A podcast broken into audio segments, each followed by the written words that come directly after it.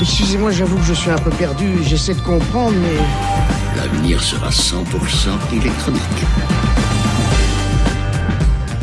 Tous les jours, tels de petits poussés numériques, nous semons, nous semons et nous semons encore. Pas des cailloux, mais plutôt des données. Parfois, nous y consentons, mais souvent, c'est à notre corps défendant. On le sent, on le sait, la technologie modèle le monde, elle le change, elle le reformate.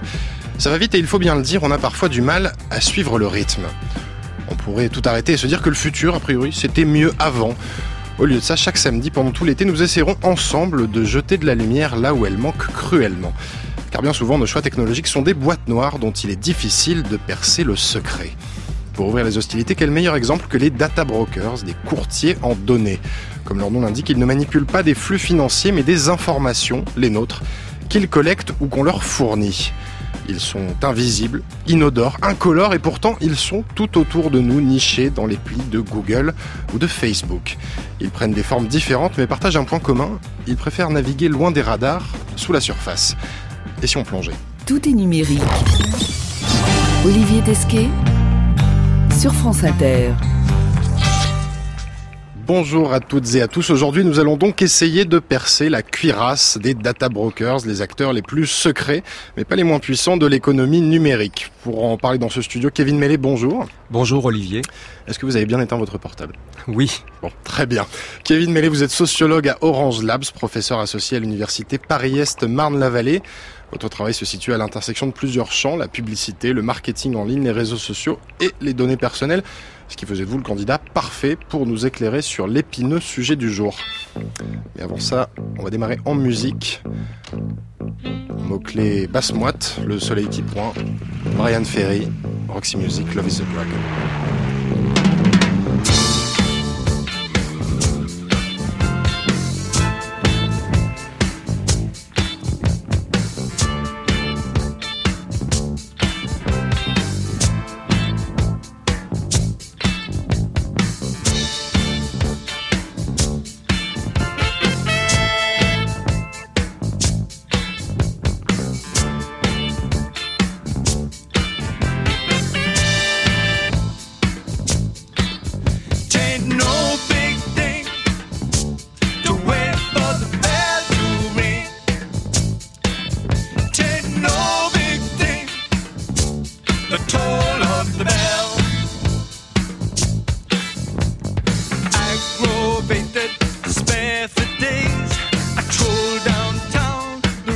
Red light plays.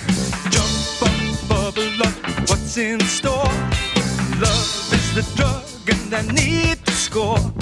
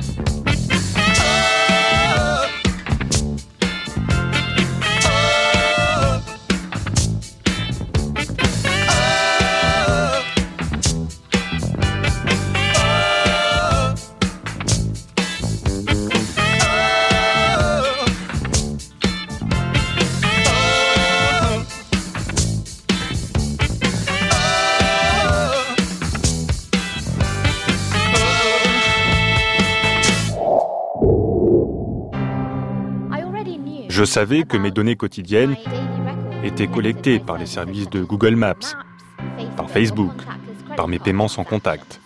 Mais si on les combine avec des informations publiques, comme le cadastre, la taxe d'habitation, les listes électorales, si on ajoute les habitudes de shopping, les informations de santé et de localisation en temps réel, alors votre vie devient un paquet de données prêt à être commercialisé.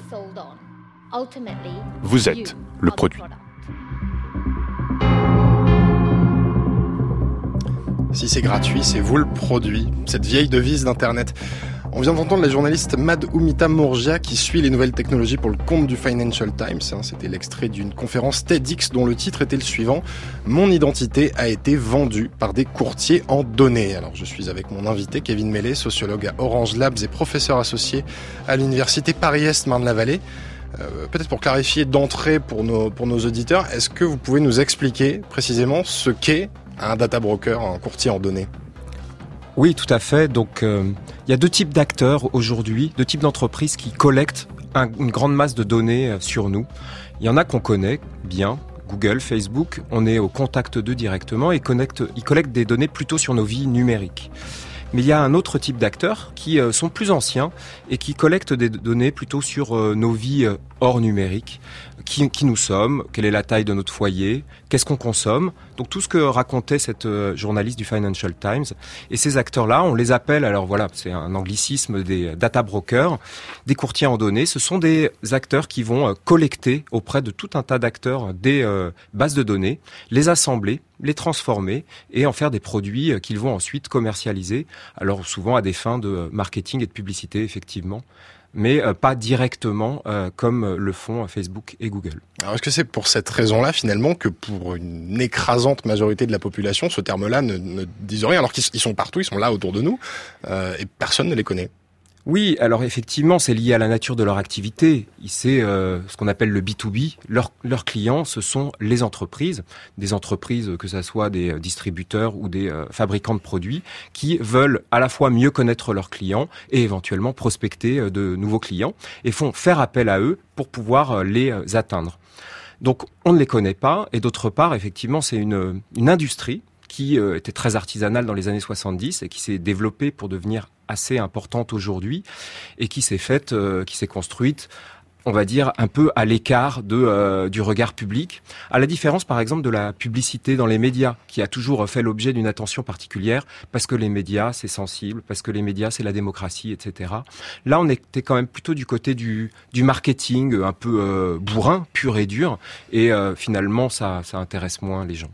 Et vous le mentionnez, vous disiez euh, ça a grandi dans les années 70 parce que quand on dit data broker, ça fait très euh, ça fait très Mhm. start-up, ça fait très euh, Ouais. récent. Mais en fait, c'est une activité beaucoup plus ancienne que ça, qui n'a pas attendu Internet ou les réseaux sociaux pour émerger. Oui, oui, alors effectivement, et puis c'est aussi une histoire française. C'est à la fois une histoire française et une histoire américaine. L'histoire française, c'est, euh, ça se passe effectivement à partir des années 70, des petites entreprises euh, au fonctionnement assez artisanal qui ont développé euh, une activité qu'on appelle la location d'adresses.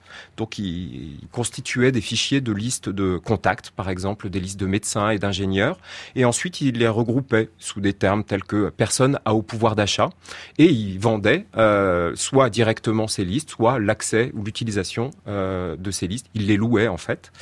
Alors, ces acteurs ont un peu grossi aussi au contact du monde de la presse et du monde de la vente par correspondance, qui, euh, l'un comme l'autre, disposaient d'abonnés, en fait, de listes d'adresses et qui étaient habitués à nettoyer ces adresses, à les, rendre plus, euh, les, actualiser, euh, à faire tout ça.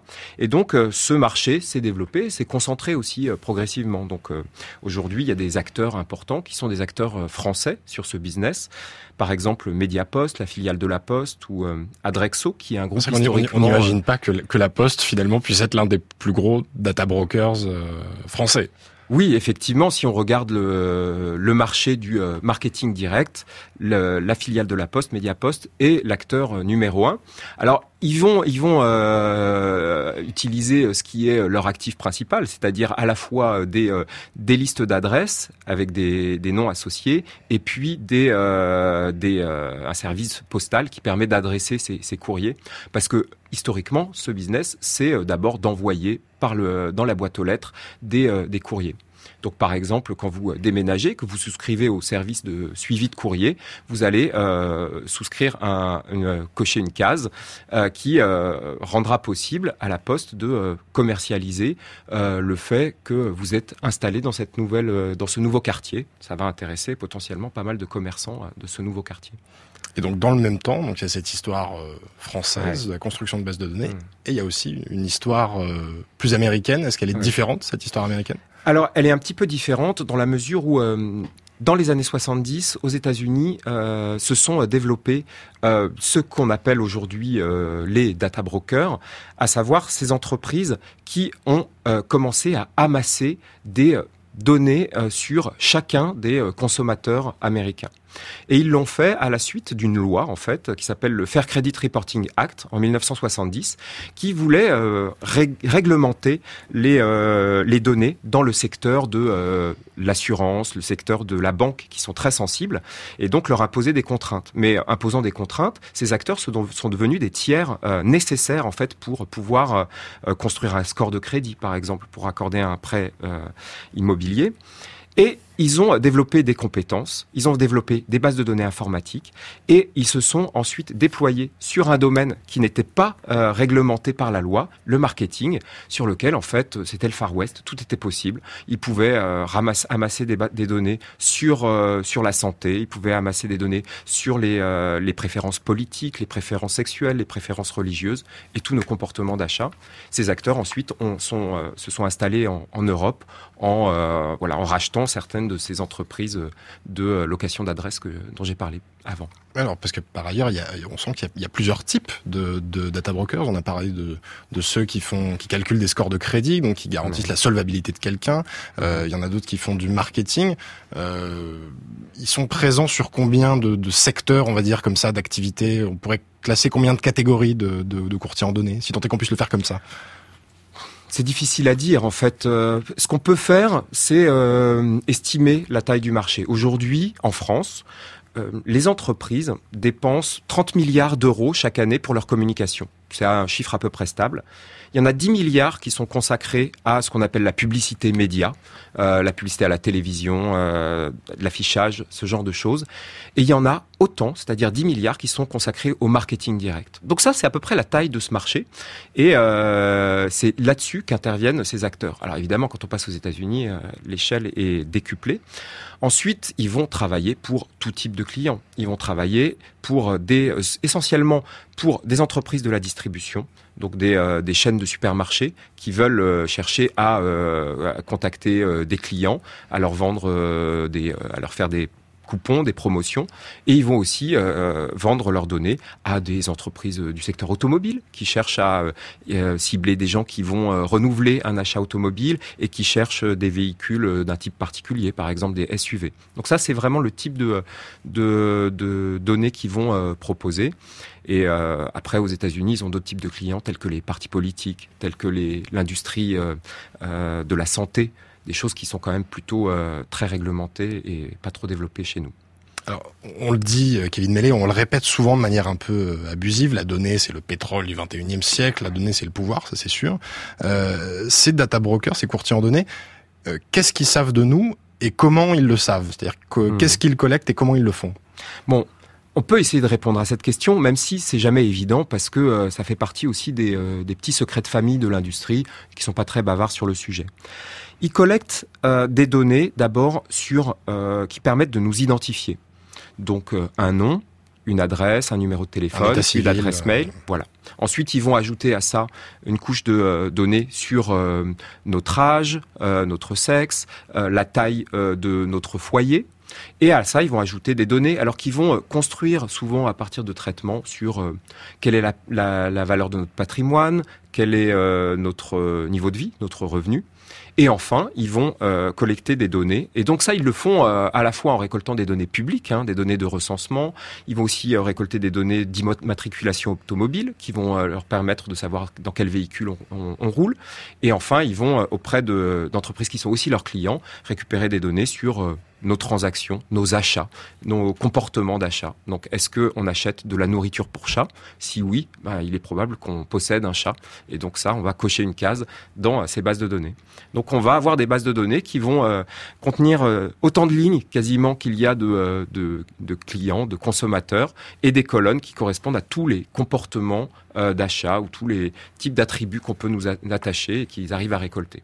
Parce que c'est vrai qu'on vit finalement dans un monde où on est, on a un culte, une religion de, de la donnée, du big data comme on mmh. appelle ça aujourd'hui. Et vous me disiez avant qu'on prenne l'antenne euh, que ces, ces entreprises, elles, elles conservent tout, elles empilent en fait, euh, en se disant que chaque donnée pourrait un jour avoir une finalité, une utilité.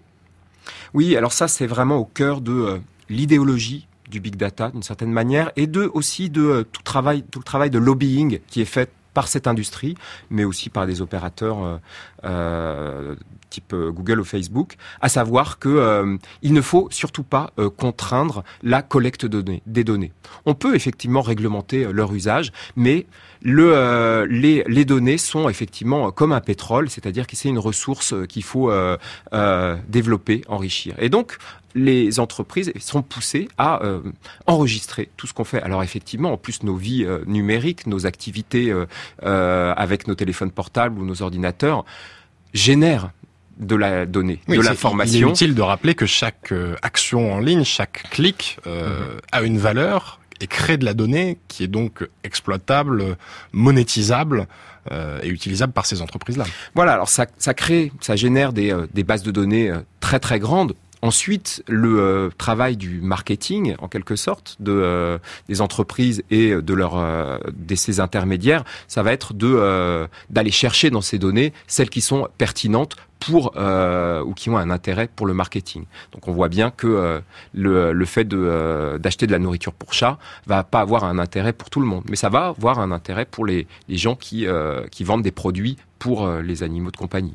Alors depuis tout à l'heure, Kevin Mellet, on, parle de ces entreprises qui, qui collectent des données, mhm, mhm. euh, mais l'une des spécificités du marché de, de, des data brokers, des courtiers en données, c'est qu'ils se revendent aussi des données euh, entre eux.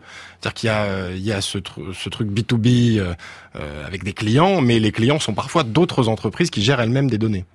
Oui, alors c'est une autre forme de ce qu'on peut appeler euh, parfois euh, des partenariats ou de l'échange de visibilité dans le monde des médias, c'est-à-dire que euh, une radio va s'associer avec un festival, va lui donner de la visibilité sur son antenne et en échange le festival va mettre le logo de la radio sur son sur la scène. Eh ben entre ces acteurs, c'est un peu la même chose. Un data broker va euh, euh, donner accès à certaines à un certain type de données euh, sur lesquelles ils sont particulièrement forts et en échange ils vont obtenir d'autres types de données. Donc ça leur permet de aussi de souvent de vérifier, de consolider. Est-ce que voilà les informations dont je dispose sont toujours d'actualité, etc.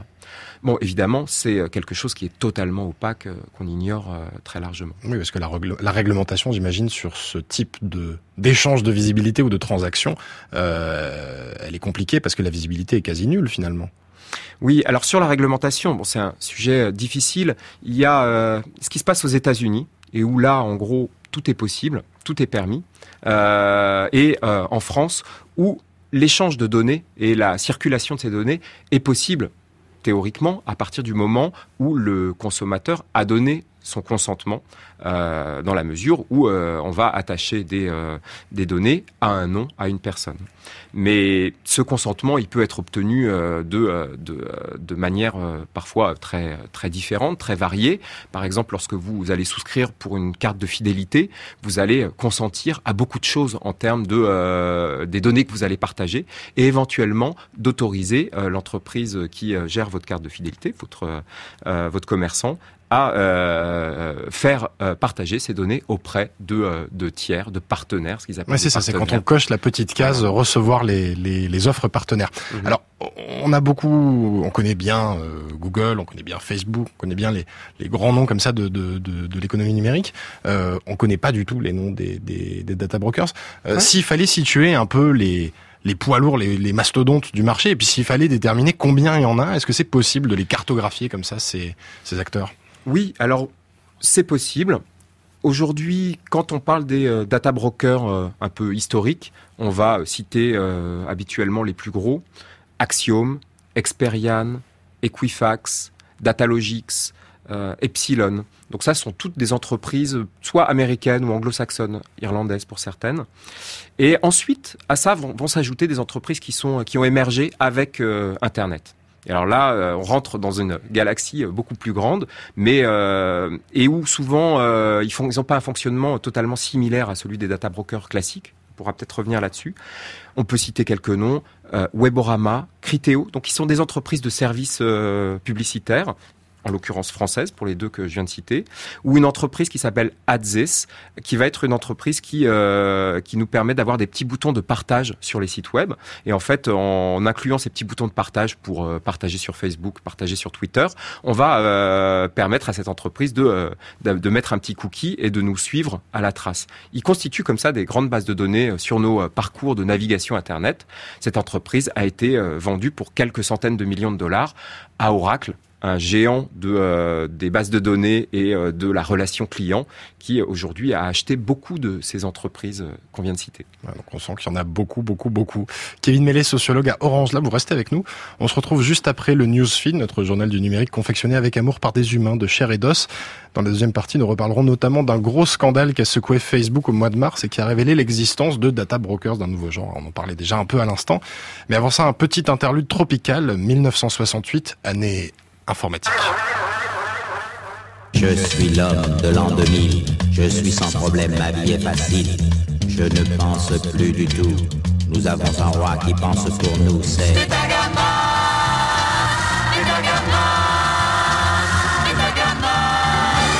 L'ordinateur. Je suis l'homme qui n'a plus faim. Je ne comprends pas pourquoi les anciens avaient tant de plaisir à manger.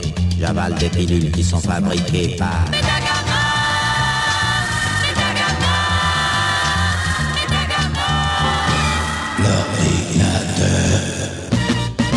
Quand je vais me promener, je ne vais jamais au hasard. J'ai une voiture téléguidée. L'itinéraire est fait avant mon départ. Ah.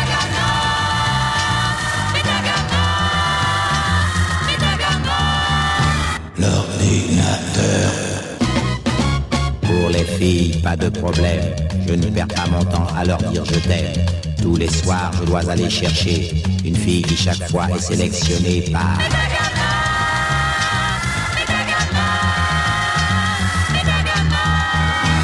L'ordinateur. Quand je pense aux arriérés qui ne pouvaient pas vivre sans amour, je vous dis qu'on est mieux de nos jours. Pour l'homme de l'an 2000, le bonheur parfait, c'est.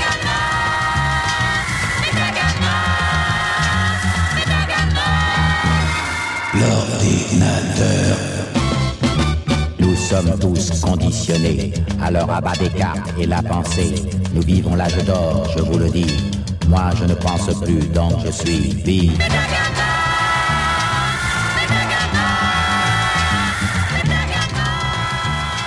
L'ordinateur. L'ordinateur. L'ordinateur. L'ordinateur. L'ordinateur. L'ordinateur. Ouais, vous ne l'avez peut-être pas reconnu, mais cet homme du futur un peu inquiétant, c'était Henri Salvador, Beta Gamma, l'ordinateur. Allez, tout de suite le newsfeed, notre journal du numérique. Donnez, donnez, donnez, est numérique. Plus de téléphone et plus d'ordinateur. Olivier Tesquet Oh non, non, non, oh non, oh non, oh non, oh non. sur France Inter. Nous avons là euh, un commando qui sans doute avait repéré les lieux par le biais de drones. Le- L'enquête judiciaire qui est en cours le dira certainement et qui a donc conduit à euh, cette évasion tout à fait spectaculaire. Oui, le dimanche 1er juillet, le braqueur Redouane Faïd, connu pour ses attaques de fourgons blindés, s'est évadé, encore une fois, de la prison de Réau en Seine-et-Marne à bord d'un hélicoptère. Pourtant, la prison de Réau est connue pour être un modèle de sécurité, notamment avec ses filets anti-hélicoptères présents partout sauf au-dessus de la cour d'honneur et c'est évidemment à cet endroit que les complices de Redouane Faïd sont venus le récupérer mais Comment le savait-il? Eh bien, Nicole Belloubet, la garde des Sceaux, on l'a entendu, a révélé que des drones avaient été aperçus quelques mois plus tôt et qu'ils auraient pu servir à planifier l'évasion. Bref, les drones sont un problème de sécurité publique, alors que faire? Les autorités suisses, par exemple, utilisent d'ores et déjà des fusils brouilleurs capables de neutraliser les drones. Mais ici, on préfère les techniques un peu plus moyenâgeuses. Depuis début 2017, l'armée de l'air s'essaye au dressage d'aigles anti-drones, oui oui, avec ses quatre rapaces, les bien nommés D'Artagnan, Athos, Porthos et Aramis. Aux États-Unis, le média d'investigation The Intercept a identifié huit bâtiments d'AT&T, un des plus gros opérateurs télécoms du pays, comme étant des centres d'espionnage de la NSA, la très secrète agence nationale de sécurité, mise à nu par Edward Snowden en 2013. Alors l'immeuble au 33 Thomas Street à New York avait déjà été identifié l'année dernière, et dans une nouvelle enquête, The Intercept révèle l'emplacement de sept centres similaires, situés à Atlanta, Chicago, Dallas, Los Angeles, San Francisco, Seattle et Washington DC. À l'intérieur de ces buildings bornes et brutalistes, les espions américains récupèrent non seulement le trafic internet et téléphonique américain, mais aussi celui des opérateurs partenaires étrangers. Ce sont donc des milliards de mails, appels téléphoniques et messageries instantanées du monde entier qui sont acheminés vers les huit bâtiments d'AT&T. Contactés par The Intercept, la NSA et l'opérateur n'ont bizarrement pas contredit ces révélations. Faut dire que s'il est facile de cacher un programme secret, c'est un peu plus compliqué de camoufler huit bunkers géants. Et puis dans l'actualité sportive, la machine continue de grignoter du terrain sur l'homme. Après les échecs, après le jeu de Go, une équipe formée d'intelligence artificielle nommée OpenAI 5 vient de battre une équipe professionnelle d'humains sur le jeu vidéo multijoueur en ligne Dota 2, connu pour son extrême difficulté. En plus d'avoir battu l'homme, l'exploit vient du fait que les chercheurs de l'entreprise californienne OpenAI, à l'origine de ce projet, ont réussi à programmer et faire travailler cinq algorithmes différents ensemble en totale coopération. C'est évidemment un grand pas dans le développement de l'intelligence artificielle puisque cette coordination en milieu complexe offre de nouvelles perspectives de recherche. De quoi jouer la revanche. Et tout de suite, 9h38, Glitch, la pastille culturelle de Colas Zibo, que vous pouvez retrouver dans sa version longue en vidéo sur la page de l'émission. Colas, ce matin, vous nous parlez d'un artiste numérique un peu staccanoviste qui a produit une œuvre par jour pendant 10 ans, tous les jours, soit plus de 4000 pièces. Et oui Olivier, pour cette première, je vais vous présenter le projet de l'artiste Beeple, un nerd dont l'atelier de peinture c'est quatre ordinateurs et un pad graphique. Le pinceau de Beeple, c'est le logiciel Cinema 4D. Avec son curseur ultra précis, il dépeint une humanité qui aurait muté dans une version 2.0 cauchemardesque. Chez lui, la Terre n'est plus qu'une vaste boule de fil optique. Et au bout de ces câbles, des data centers qui auraient pompé toute l'énergie de la planète. Comme tout bon nerd qui se respecte, il est fasciné par l'esthétique cyberpunk. Naviguer dans sa tête, c'est un peu comme se balader à Burning Man, mais en 2080. Et sous LSD. Merci Collard, on se retrouve la semaine prochaine avec une autre trouvaille, mais tout de suite deuxième partie de notre interview consacrée aux data brokers. Plus on a d'informations sur quelqu'un, plus on peut s'en servir pour comprendre son comportement et déconstruire ce comportement. Nous détenons des milliers d'informations sur chaque personne, consommation, style de vie, démographie, géographie, transactions bancaires, réseaux sociaux. Aujourd'hui, les gens ont tendance à révéler beaucoup de choses sur eux sur Internet et nous laissons tous des traces de données derrière nous. Cet homme qui pose un diagnostic assez juste, c'est Alexander Nix. Alexander Nix, c'est, ou plutôt c'était, le patron toujours bien habillé de Cambridge Analytica. Alors ce nom vous dit peut-être quelque chose. Et pour cause, cette officine britannique spécialisée dans le conseil électoral est accusée d'avoir siphonné 87 millions de comptes Facebook, dont 210 000 Français, pour nourrir la campagne de Donald Trump et le camp des pro-Brexit. Alors le scandale a éclaté au mois de mars. Mark Zuckerberg, le patron de Facebook, a été sommé de s'expliquer devant le Congrès américain. Cambridge Analytica, pendant ce temps-là, a changé de nom assez discrètement et pour le public, c'est l'opportunité d'en savoir un peu plus sur ces rançonneurs de l'ombre. Alors, je suis toujours avec Kevin Mellet, sociologue chez Orange Labs et professeur associé à l'Université de Paris-Est Marne-la-Vallée. Kevin Mellet, euh, Qu'est-ce que finalement ce scandale de Cambridge Analytica, dont on a beaucoup parlé dans les médias, nous dit euh, de l'industrie des courtiers en données? Alors effectivement, Cambridge Analytica, c'est pas un data broker à proprement parler, mais euh, c'est un acteur qui euh, se fournissait auprès des data brokers pour faire du conseil, pour euh, faire des campagnes politiques. Le problème, effectivement, c'est que ce que ça a révélé, c'est que Facebook avait euh, cette connexion soit via Cambridge Analytica, soit plus directement aussi euh, Facebook proposait des options de ciblage euh, faisant appel aux data brokers. Donc on a vu en fait euh, à travers le cas de Cambridge Analytica que euh, Facebook avait noué des liens avec un tas d'acteurs, des tiers acteurs, donc euh, ces fameux data brokers, pour enrichir en quelque sorte là euh, les possibilités de euh, d'accès et de ciblage à ces audiences euh, massives, donc euh, très séduisantes pour les annonceurs. Alors ju- justement, on parle, on parle de Facebook, c'est peut-être l'occasion de, de, de rappeler ou d'apprendre à nos auditeurs ce qu'on ignore parfois, parce qu'on s'imagine que Facebook est un gigantesque aspirateur à données, on n'imagine pas un seul instant qu'il puisse avoir besoin de se fournir finalement en données euh, à l'extérieur, et à l'occasion du scandale Cambridge Analytica, ils ont discrètement coupé les liens euh, avec, avec tout un tas de, de data brokers, des courtiers en données qui travaillaient avec eux. Euh, Est-ce que finalement, euh, Facebook peut nous proposer des publicités ciblées via des données qui ne sont pas collectées sur la plateforme. Alors ils ont, euh, suite au, au scandale Cambridge Analytica, et puis aussi en lien avec le règlement européen récent, ils ont coupé les ponts avec euh, ces acteurs. Mais entre 2012 et 2018, c'était tout à fait possible. Et ils l'ont fait dans un communiqué de quatre lignes, hein, quand même. Il faut le préciser, ça s'est fait de, de manière euh, quasi clandestine, ce, ce débranchement. Voilà. Et bon, il est possible que euh, dans quelques temps, ils reviendront sur cette décision parce que derrière, il y a aussi des enjeux économiques très importants. Qu'est-ce que euh, permet Facebook? Facebook permet euh, de euh, d'avoir des informations sur nos navigations internet, le type de euh, d'appareil qu'on utilise pour se connecter à Facebook, euh, sur le type de page qu'on a liké, des informations aussi sur les pages qu'ont aimé nos amis, et ils peuvent en inférer ou en déduire un certain nombre d'informations sur nous. Ils connaissent aussi euh, souvent notre date d'anniversaire, ce genre de choses. Par contre, ils sont assez myopes, pour ne pas dire aveugles, sur nos comportements d'achat, par exemple, sur ce que l'on possède ou sur les animaux de compagnie euh, qu'on a également. Et pour cela, eh ben effectivement, euh, on peut, ils, se sont associés avec des data brokers. Donc on citait tout à l'heure Axiom, Datalogix, c'en sont quelques-uns, Experian aussi.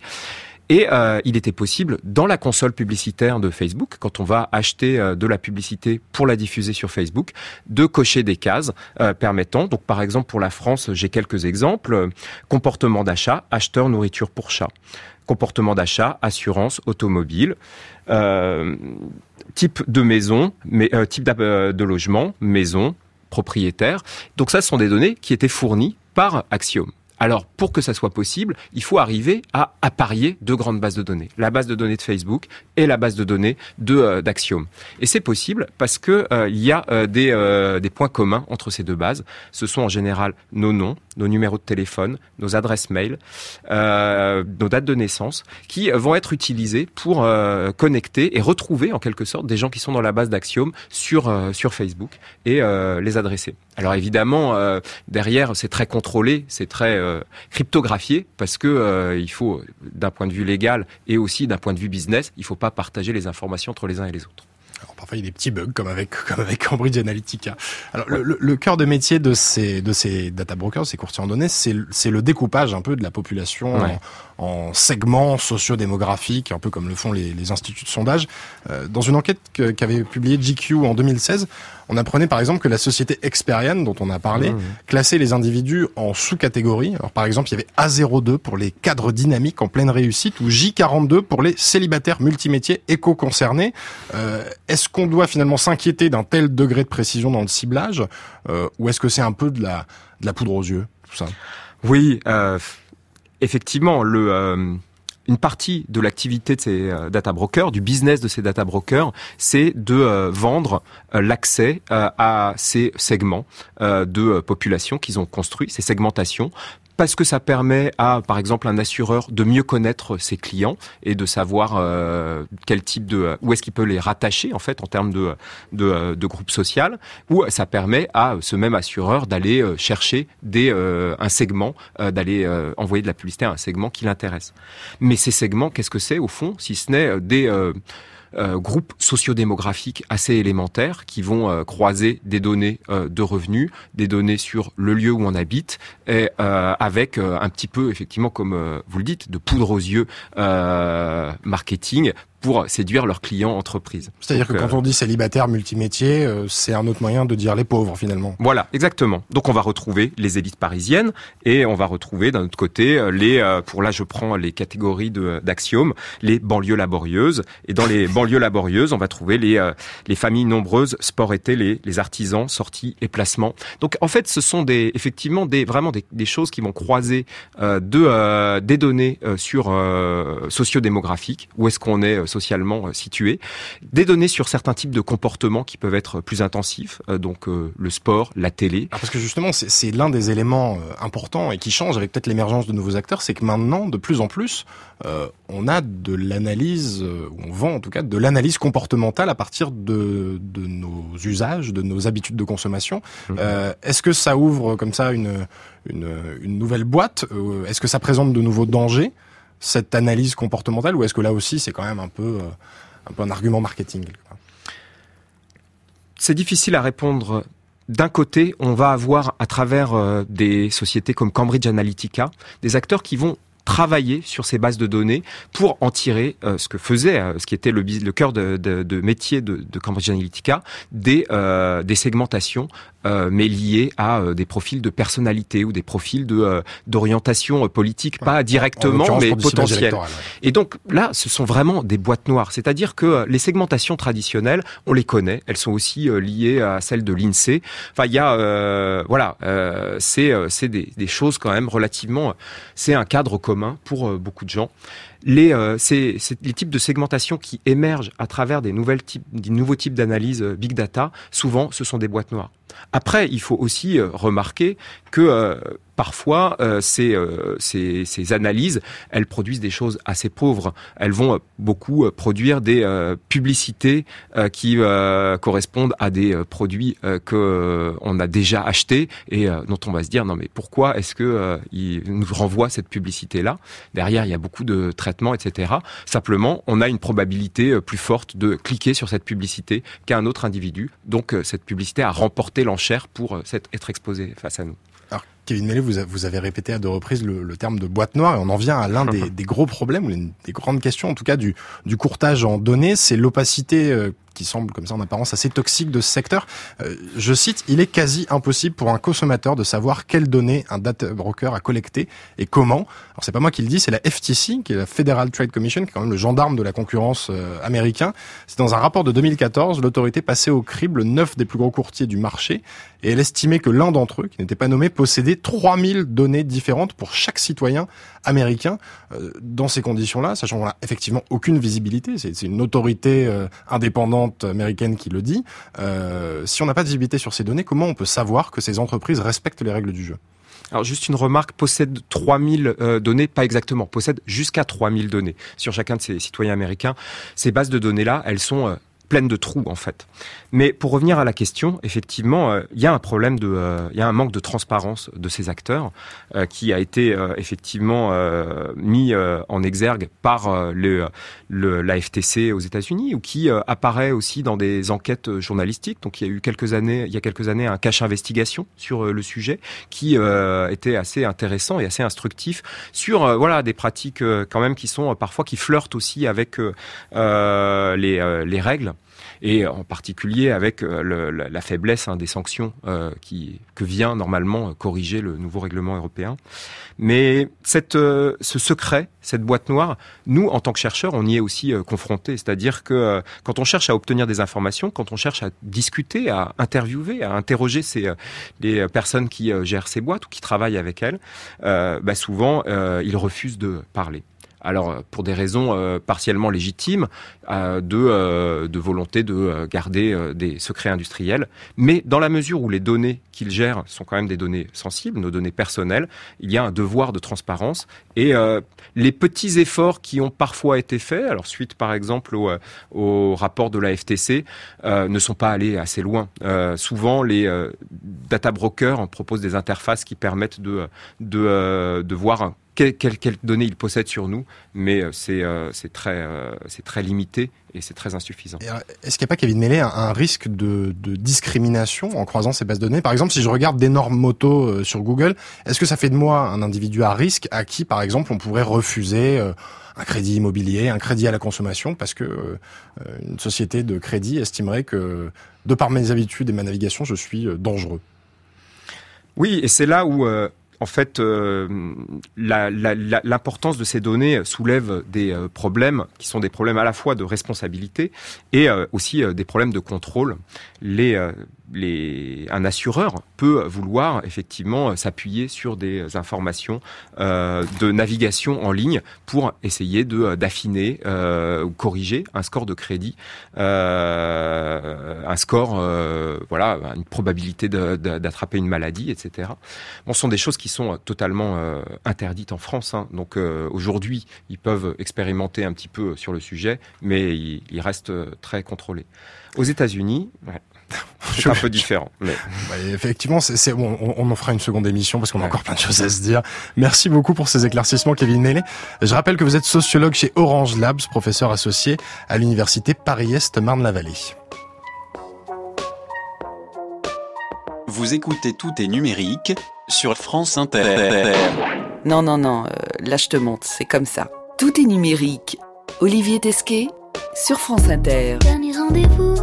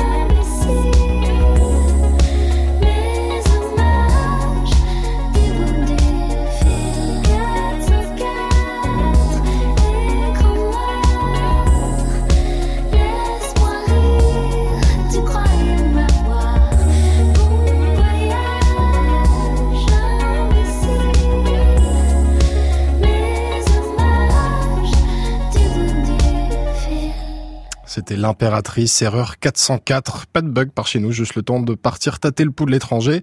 Ouvrez votre navigateur, c'est la séquence extranet. Allô, allô, monsieur l'ordinateur.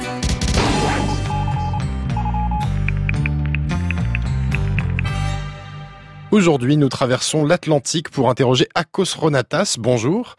Hello. Akos Ronatas, vous êtes chercheur au département de sociologie de l'Université de San Diego et avec vous, nous allons évoquer le cas légèrement scandaleux d'un data broker en particulier qui s'appelle Equifax. Alors pour commencer, pour aider nos auditeurs, qui est Equifax et qu'est-ce qui leur est arrivé en 2017 Equifax est l'une des plus importantes sociétés d'évaluation de crédit aux États-Unis. Depuis la déréglementation du secteur bancaire en 1999, elle a étendu ses services et élargi sa base de données en acquérant différentes entreprises qui possédaient toutes sortes de données. En mars 2017, Equifax a été mise au courant par un développeur informatique qu'une de ses applications web présentait une faille de sécurité et lui a offert un patch pour résoudre le problème. Elle n'a pas installé ce patch et au milieu du mois de mai 2017, des hackers ont fait éruption dans les bases de données d'Equifax et y ont eu accès jusqu'au 19 janvier 2017, date à laquelle ils ont découvert l'intrusion. Mais ils n'ont signalé la violation que le 7 septembre 2017. Et à ce moment-là, pas moins de 145 millions de fichiers avaient été compromis. Mais euh, Akos Ronatas, est-ce que ce type d'infiltration a déjà eu lieu par le passé et quelles conséquences ça peut avoir? Entre 2016 et le piratage de 2017, il y a eu sept intrusions à Equifax. Les données volées étaient des dates de naissance, des adresses, des numéros de permis de conduire, mais plus important encore, des numéros de sécurité sociale, ainsi qu'environ 200 000 numéros de carte de crédit. Mais la plus grande préoccupation concerne les numéros de sécurité sociale. Parce qu'aux États-Unis, il s'agit de votre identité personnelle qui sert de mot de passe pour prouver qui vous êtes. Et ça, ça présente deux dangers majeurs. Tout d'abord, l'extorsion. S'ils trouvent quelque chose d'intéressant sur vous, quelque chose d'embarrassant, ils peuvent le diffuser sur le web et vous faire chanter. Ensuite, il y a l'usurpation d'identité. Ils peuvent ouvrir un compte à votre place, réclamer un remboursement d'impôts, utiliser vos données pour accéder à des serveurs d'entreprise ou les altérer. Merci beaucoup, Akos Ronatas, pour ces éclaircissements et à bientôt. Merci à tous de nous avoir accompagnés dans ce périple souterrain. Vous pouvez évidemment retrouver le podcast de cette émission sur franceinter.fr. À la réalisation aujourd'hui, Clément Nouguier, programmation musicale Thierry Dupin. C'est Dylan Benner qui m'a aidé à préparer cette émission. On se retrouve la semaine prochaine autour d'une nouvelle question. Dans un futur proche, sera-t-on jugé par des algorithmes? D'ici là, n'oubliez pas de déconnecter.